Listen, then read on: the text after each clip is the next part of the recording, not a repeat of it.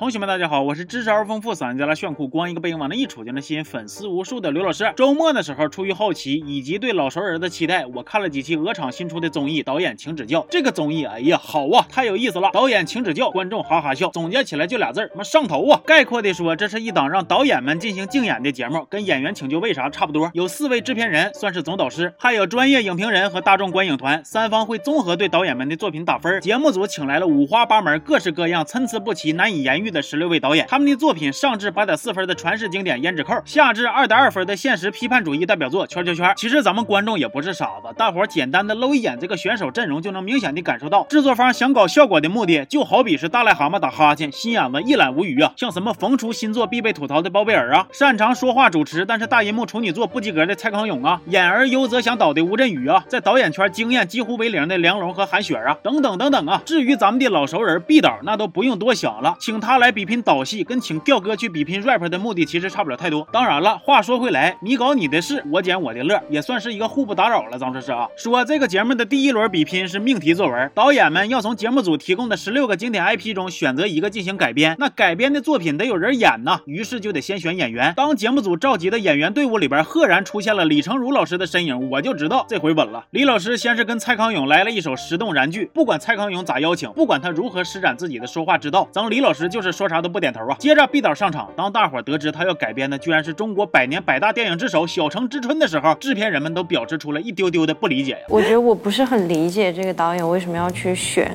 一个如此有难度的作品。如果有有一些奇怪的效果的话，我就怕。就会被费穆先生的崇拜者狠骂一顿，就是这样。李成儒也没憋着，他直接就把后台制片人们的担忧简单明了的用一句话给总结了。那么你勇于敢挑战这个片子，我也就理解了。你在豆瓣评分为什么二点二？当然了，李成儒自己到最后也没组队成功。他心仪的导演说他外形上看着太年轻了，不适合自己想要的老年人的角色形象。但问题是在场的也没有比他年龄更大的演员了呀。所以说啥叫高情商啊？同学们，你们学会了吗？说回毕导啊，说这个毕导跟演员们咣咣一顿发出邀请啊，大家都不想接茬。温峥嵘在底下看着就有点心疼的，主动说我去跟他唠唠去吧。我就是很想听他的这个故事，因为我觉得人生啊。嗯，不一定会一帆风顺，不是不一定是一定都不会一帆风顺，所以我觉得他需要鼓励。这份雪中送炭的善举给毕导都感动完了。私聊的时候，温峥嵘还给他找台阶下呢，说你这么高的文化底蕴，怎么就拍出了二点二分的作品呢？你觉得问题出在哪儿啊？我做了十几条线索，我讲了十七个主角，十一条线，就是太实验了，太实验了。聊完的结果也是可想而知。二位是已经邀约成功了是吗？因为接下来还有一些导演，所以我们呃还是希望，就是大家多有这种选择。但是总之，加油。最后，毕导是选题选题被群嘲，演员演员还没选着。不过人家心态还是挺平和的，估计也是知道诛心的日子还在后头呢。不过咱们有一说一啊，好久不见，我觉着这个毕导变帅了，这小造型咔咔一整的，还挺适合他的啊。导演跟演员之间的互选差不多了之后呢，就该到这个正式竞演的环节了。正所谓，优秀的影视作品既要经得起观众的评价，又要经得起市场的考验。所以第一轮的比拼规则是，导演们两两一组，接受现场两百位大众观影组和五十位专业电影组，拢共两百五十个人。的实时打分，大家可以实时的按下离席键。如果票数低于一百二了，影片就会停播。每组谁的票数高，谁就有机会去跟四位制片人互选，低的就待定。但是制片人还有两次翻盘的机会，就是说只要三个制片人意见达成统一，就能逆转比拼结果。完了，第一组登场的是选题选撞车了的向国强跟包贝尔，两个人选的 IP 都是哪吒。他们二位一个是学院派，一个是自由派。节目组从选演员的时候就开始铺垫，比如包贝尔没有选到心仪的女演员，上台前的各种紧张等等等等。我猜测就是为了最后营造出。一个反转逆袭的效果，最后果不其然呢，向光强的影片播放完毕之后，制片人郝磊就率先开火了，说我觉得你的片子呀，又有碎剪又有跳剪的，花活玩的太多了，整个片子的形态和意识都不是很统一。方丽更是简单直接，明着说我不喜欢。李成儒接力发言说，你这个形式风格啥的也没有多新颖啊，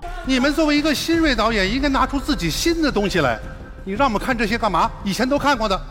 现在翻过来再看，还有什么意义吗？其他导演们从这个架势也有点不服了啊！只要是导演都会有风格，只要是有风格，一定有人用过同样的风格。我们都是在看着上一代、再上一代、再上一代导演的作品，包括我们身边导演的作品，然后再拍电影。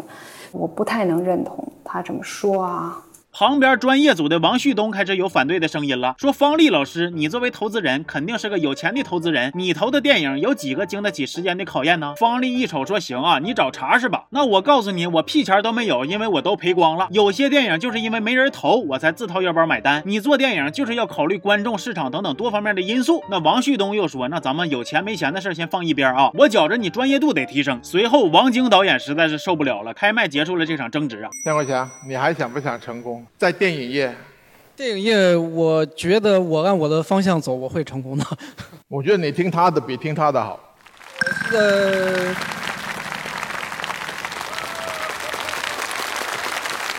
因为王晶不做王家卫嘛。他们说他是拍的好啊，怎么好呢？我真不了解。我当然，我那几个人害死他，我觉得是。好家伙，瞅瞅瞅瞅，这才是第一期的第一个呀，就撕成这样了。大佬们撕起来可比小演员呐、小明星啥的给力多了，上不上头？你就说上不上头？不过下一个包贝尔的作品就没有这么大的争议了。他通过双线并行的方式拍摄了一个涉及到女性、家庭、青少年以及校园霸凌等等相关的故事，从题材到演员都选得很讨巧。男演员年轻帅气有灵气，女演员的演技好，感染力又强，所以最后各方的评分和反馈也就比向国强的要好。不过有个小细节还是挺有意思的，就是这两个短片最后出的演演职人员表，明显能够感受到俩人身后团队的实力差异。完了，专业团中的孟中作为北京电影学院的副教授，看见大伙清一色的夸包贝尔、踩向国强，就有点护短了啊，说我不太同意制片人们的一些观点，我认为你们的评论标准不统一。作为上一个哪吒，向国强导演，他是电影学院摄影系毕业的，我敢保证的说一句话：电影学院毕业的学生，技术上面不会成为问题。技术就是不用是说是哪个学校才能证明好与坏呀，不都摆在这儿了吗？嗨，这么说倒也是，毕竟接下来专业院校念过十一年书的博士学历的导演不就要来了吗？那如果说第一组比拼是火药味十足，那么第二组就是一团和气了。第二组是跨界来当导演的二手玫瑰主唱摇滚教母 VS 电影圈王语嫣，意思就是说懂各种门派的功夫，但是但是你的实操为零。龙哥这次要改编的 IP 是《疯狂外星人》，选的主演是非常支持他，一直为他拿着爱的号码牌的大潘。短片以一种默片的形式进行，没有颜色，也基本没有台词儿，整个故事表现的很晦涩，这才是真正的太实验性了。我个人对短片的理解是啊，他想展现出一种不被理解的孤独感，一个不合群、不被大众所接受的异类，就像外星人一样。但是就算如此，也不要放弃希望，因为你总有一天会遇到一些跟你一样的人。每个孤独的外星人最后都会找到同类。其实我个人是真挺喜欢这个小短片的，不过很可惜，最后这个片子低于一百二十票没放完。现场的大众观影组跟专业鉴片组也产生了不小的分歧，一方就是明确说了我 get 不到，我抓不住导演想给我的信息；另一方就是龇牙咧嘴的反问你为啥 get 不到啊？这不说的挺明白吗？多精彩呀！反正双方撕的是鸡头白脸不可开交啊，公说公有理，婆说婆有理。但是你们要是想听我说呢，我就只有一个想法，那就是我觉得这个作品特别的凉笼，感觉跟二手玫瑰的音乐一样，就是喜欢的特别喜欢，不喜欢的就是不喜欢，既不是一味的迎合大众，也不是完全的属于小众。哎呀，感觉这话咋说说了跟没说似的。反正毕竟啊，没点毛病，谁看二手啊？那接下来就到了毕导改编的新《小城之春》了。其实节目组既然能邀请毕导来，我就知道他们绝对不是为了让他来正经参赛的，就是想用他给观众上头来了。前边毕导选演员不顺利，后边导戏的过程也挺狗血的。毕导连自己的剧本都还没整明白呢，就被赶鸭子上架了。现在这个我要说这个人物的小传呢，跟这个剧本是对不上的，不知道你们就发现了没有？其实这个人物小传最早的呃一稿剧本呢是我写的啊，就其实是写的就是九十年代的故事，然后后来呢就是。是，呃，这个人物小传呢，是我们又一稿啊，是其实是另外一位编剧写的，就是写的是一个二零二零年的当下的故事，但是后来这一版剧本呢，又是改回了九十年代。没有太懂。那我现在介绍一下第一稿的那个人物设定，就是当年那个九十年代是怎么设置的啊？就是因为，呃，九十，要不这样吧，导演。你先说一下你最想要的那个。OK OK 好。对，是按剧本走，还是说是按您之前的那个版本？因为对我说的版本是两个版本。呃，所以这个这个版本就是有点四不像了。哎呀，这可能就是所谓的明白许多道理，但依然过不好这一生吧。等毕导开始正式上手导戏了，那小插曲就更多了。他说让演员走遍戏，结果演员走戏的时候他玩手机。导演，我觉得这样没有意义。啊？那个没关系，他有他的这个设计。然后我们走戏你也不看。他。他是他的，我没办法看，你知道吗？他只能拍一个他光。所以我们这样的走戏是没有意义的。呃，我是让他看一眼他镜头的感觉，因为你们现在表演，说实话都还都还那个，就是现在你也没没办法进行表演嘛，对吧？所以有什么意义呢？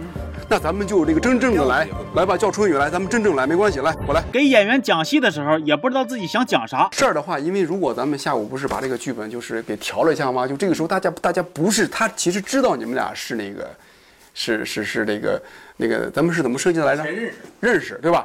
他就不用这么介绍这个。不不不不不，我们我们我们今天后来最后说了是不改剧本。对啊，不改剧本，那就是说。你还是不知道，就是说这个，他知道，但是他要装着不知道。呃，对，就是不知道结婚这个事情是吧？不揭穿这个事情。不揭，他心里是知道的，但是他要表现的他不知道。就是你现在知不知道他俩是这个以前就认识的人？他知道。好，那就不用介绍，这是我的太太玉文了。这个不不不，他还是要介绍。注意哦，同学们，考题来了。问，在刚刚的那个片段中，到底谁知道，谁不知道？三二一，请作答。好，公布答案，我也不知道。不过，虽然是历经坎坷，但是最后成片正式公映之后，效果还是不错的。有梁龙前边这个略显抽象的作品当铺垫，大众对毕导的这个故事就充满了好感。毕竟至少是能看懂啊。专业组的个别人还挺鼓励他的，给他叮咣一顿夸呀，说你没有网传那么差呀。你过去那部作品我没看过，我也不打算看了，我就打算以今天的作品来评价你。毕导听着这个话，当场就感动完了，夸夸一顿掏心窝子呀。虽然我第一部作品特别特别失败哈，但是我想说一点，是我跟大家是一样的，我也想做一好导演。嗯，我觉得反正我是一心做电影嘛，我们就去认真进行就好了。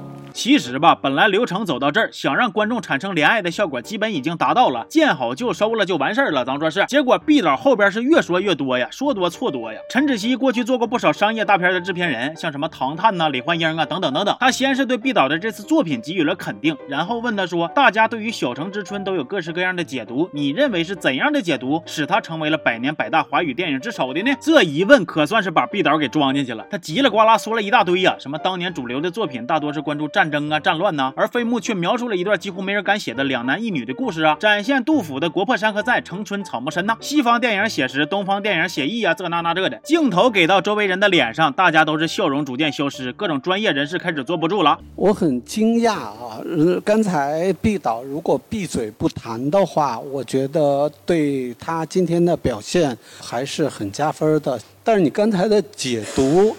让我觉得你中国电影史真的没学好。你说东方美学，我觉得你对东方美学，尤其是以活动影像来表现东方美学的手法，我个人认为是非常有问题的。飞木先生的其他作品你看过吗？《狼山喋血记》和《孔夫子》看过的。他的东方美学体现在哪里？具体说几个镜头？好家伙，这简直就是论文答辩现场啊！关键时刻，方丽非常适时的站了出来，说：“其实呢，我没看过《小城之春》，我希望看过的朋友能告诉我这部电影的精华是什么。目前，如果按照这个翻拍的短片来看，这个剧情就很传统嘛。你的新《小城之春》新在哪儿呢？好家伙，我都感觉方制片你是上这钓鱼来了。这一问，毕导更是当场麻爪啊，因为他的故事剧情跟原作基本上一样，没有多新。这你让人家讲啥呀？这不是强人所难吗？Y Y D S 的如如子这个时候又送上了致命一击呀！如果我把把一个红模子描的基本像，请问这作品是你的吗？最后还是陈芷希的科普与总结并存的发言，结束了这场舌战群雄，但是却惨遭群雄吊打的尴尬局面呢。比拼的最后结果是毕导的票数要高于梁龙，虽然制片人们最终没有使用翻盘卡，但是两个女制片人心仪的导演是梁龙，两个男制片谁也没选，所以最后双双待定。不过就鹅的尿性，我可不敢保证后边他们会不会继续整啥花活，没准会给毕导安排一个触底反弹大逆袭，最终成为导演界男强人的大男主剧本呢？就跟他们节目 slogan 说的似的，逆风而行，破局重生，这多励志啊！啥也不说了，上头啊！总之，这档综艺让我深刻的感受到了啥浪姐呀，跟电影圈的战斗力比起来，那啥也不是。期待未来还会有更多优质的辩手浮出水面，能有更多更精彩的辩论带给大家。啥啊啥？你说这节目是选导演来的啊？那那没事了，告辞。